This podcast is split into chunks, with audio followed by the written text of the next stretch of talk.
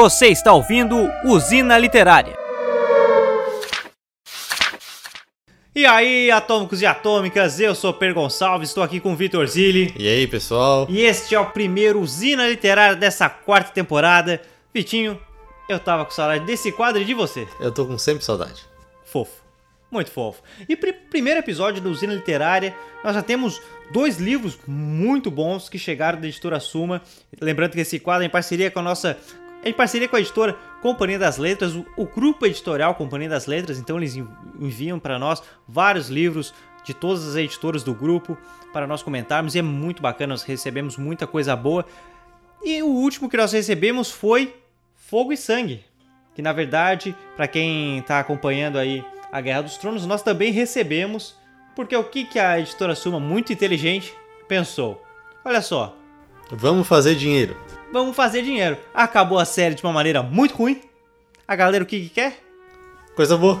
Quer coisa boa, quer saber como é que é no livro. Porém, os livros ainda não terminaram, a gente vai falar um pouco mais à frente, mas com certeza. Eu acho que o que? O livro. A, a partir foi da antepenúltima temporada, já não era mais do livro, né? É, tava tudo meio bem a boca já faz um tempinho. É, então.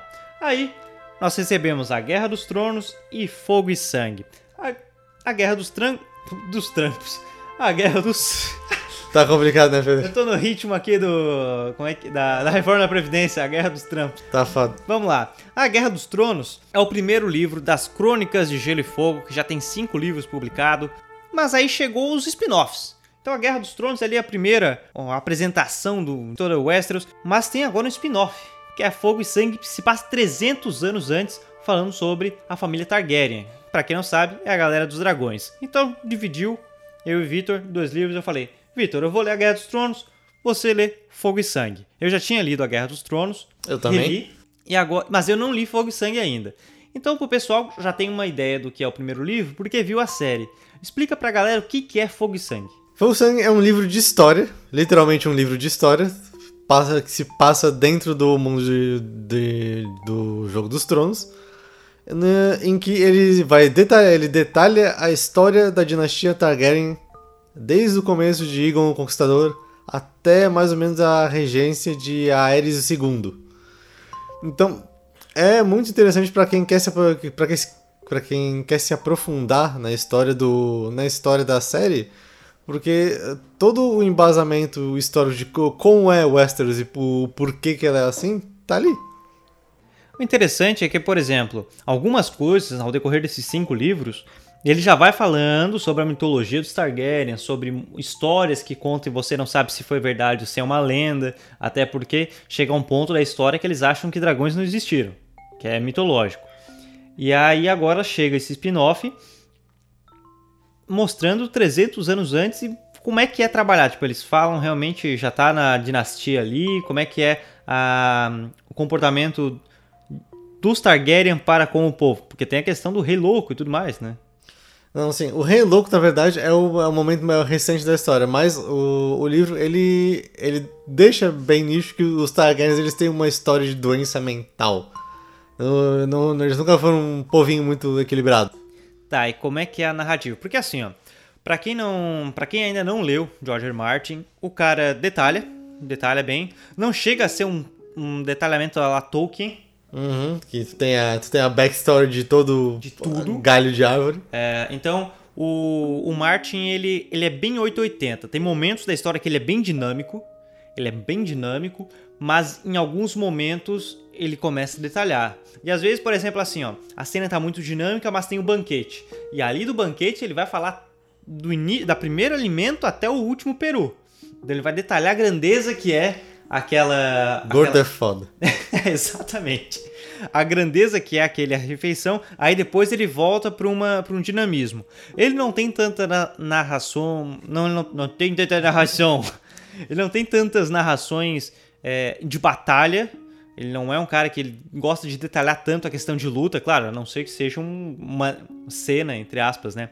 um, uma parte inteira que é uma guerra. Aí sim ele vai detalhar a guerra porque é, é toda, mas ele não gosta muito de misturar essa questão.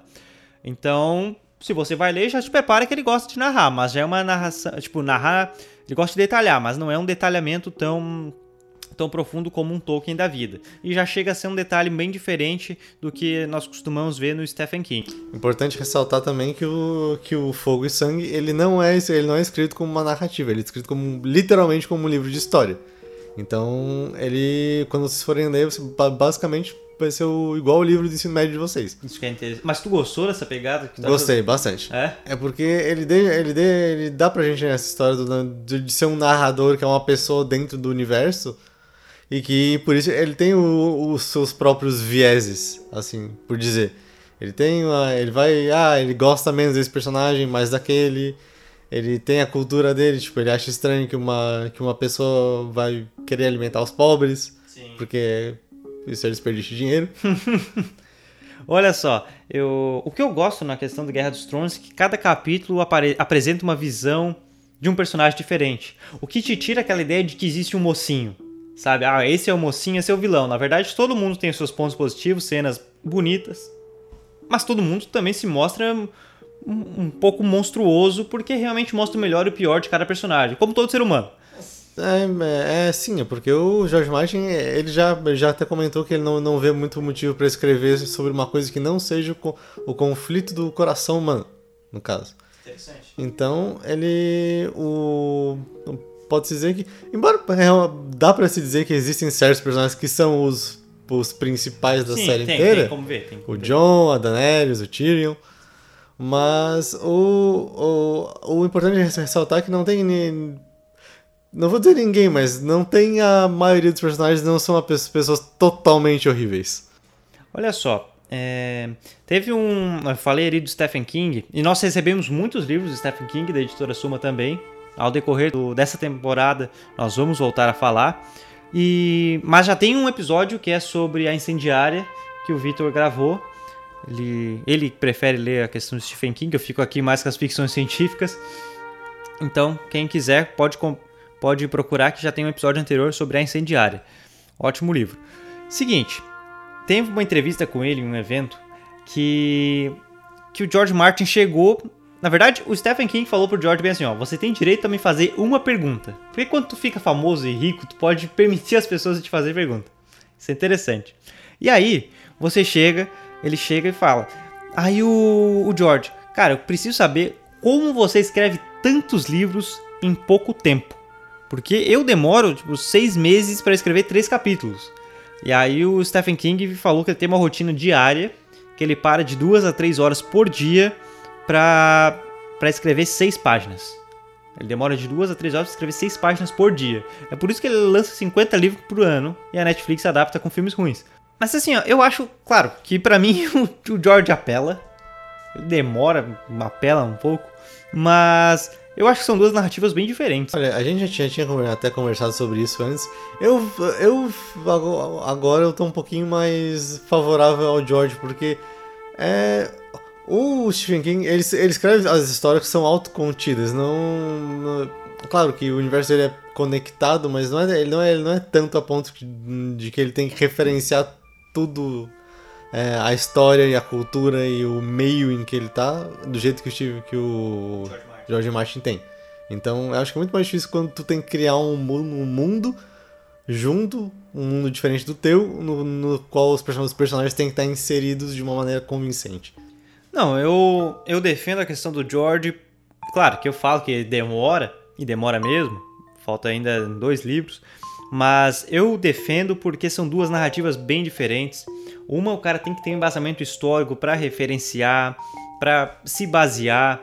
Tanto que ele foi agora numa. Quando ele lançou Fogo e Sangue, ele foi, acho que na Inglaterra, conversar com um professor de história mesmo sobre a curiosidade, a curiosidade que ele faz das pesquisas dele. Ele tem todo um ele tem, ele tem que fazer toda uma pesquisa, uma curadoria de informações para conseguir fazer uma trama acontecer nesse universo que é basicamente um, uma idade média só que com outros nomes e com seres fanta fantasiosos. Então ele já pega uma uma dificuldade muito grande. Seja se ah, vai falar três capítulos, já é três capítulos muito mais difícil do que um capítulo do que do que a questão do ritmo das histórias do Stephen King. Então acho que não dá para comparar tanto, porém eu achei muito legal essa do Stephen apresentar a rotina de escrita dele, que é uma coisa que ajuda bastante para para outros escritores que se baseiam nisso. Falta bastante tempo ainda para ele lançar os dois últimos livros do, das Crônicas de Gelo e Fogo. Ainda falta Os Ventos do Inverno, The Winds of Winter, o sexto livro, e O Sonho de Primavera, A Dream of Spring, o sétimo livro, porque parece que ele vai ter uma sequência, Fogo e Sangue. Sim, tem a sequência, vai ter a sequência do Fogo e Sangue que vai continuar a, a história da dinastia Targaryen do ponto em que o Fogo e Sangue 1 terminou. E eu acho que vai ter mais um mais é, de alguns Tales of Dunk and Egg. Tem mais dois, né? Tem mais dois, se eu não me engano. Outro spin-off. Então vai, vai demorar bastante. Então, olha, você tem bastante tempo de estar tá infeliz com o final da série, você tem bastante tempo para ler os livros. A editora Suma está relançando. Cara, a encadernação não é porque a gente recebe os livros, são bonitas. São bonitas de fato. As capas são bonitas. Não é só porque é de graça. Mas olha, tá bonito pra caramba. Vale a pena.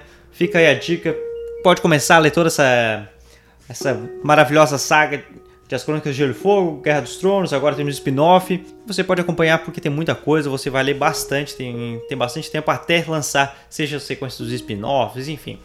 Eu acho que é isso. Conseguimos falar um pouco dos dois livros.